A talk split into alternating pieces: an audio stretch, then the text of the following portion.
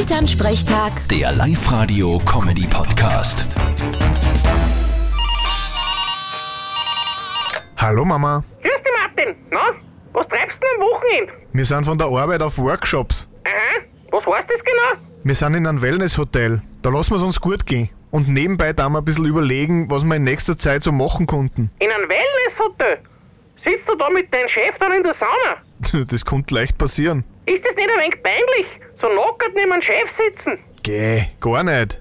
Also mir zumindest nicht. Ist das eine gemischte Sauna? Was weiß ich? Ist doch völlig wurscht. Hauptsache warm ist. Nein, hast eh recht. Du, in der Sauna sieht man halt die Menschen nur, so wie Gott sie erschaffen hat. Ich würde eher sagen, wie Schnitzel und Bier sie geformt haben. Vierte Mama. Ja, das auch. Bitte, Martin. Elternsprechtag. Der Live-Radio-Comedy-Podcast.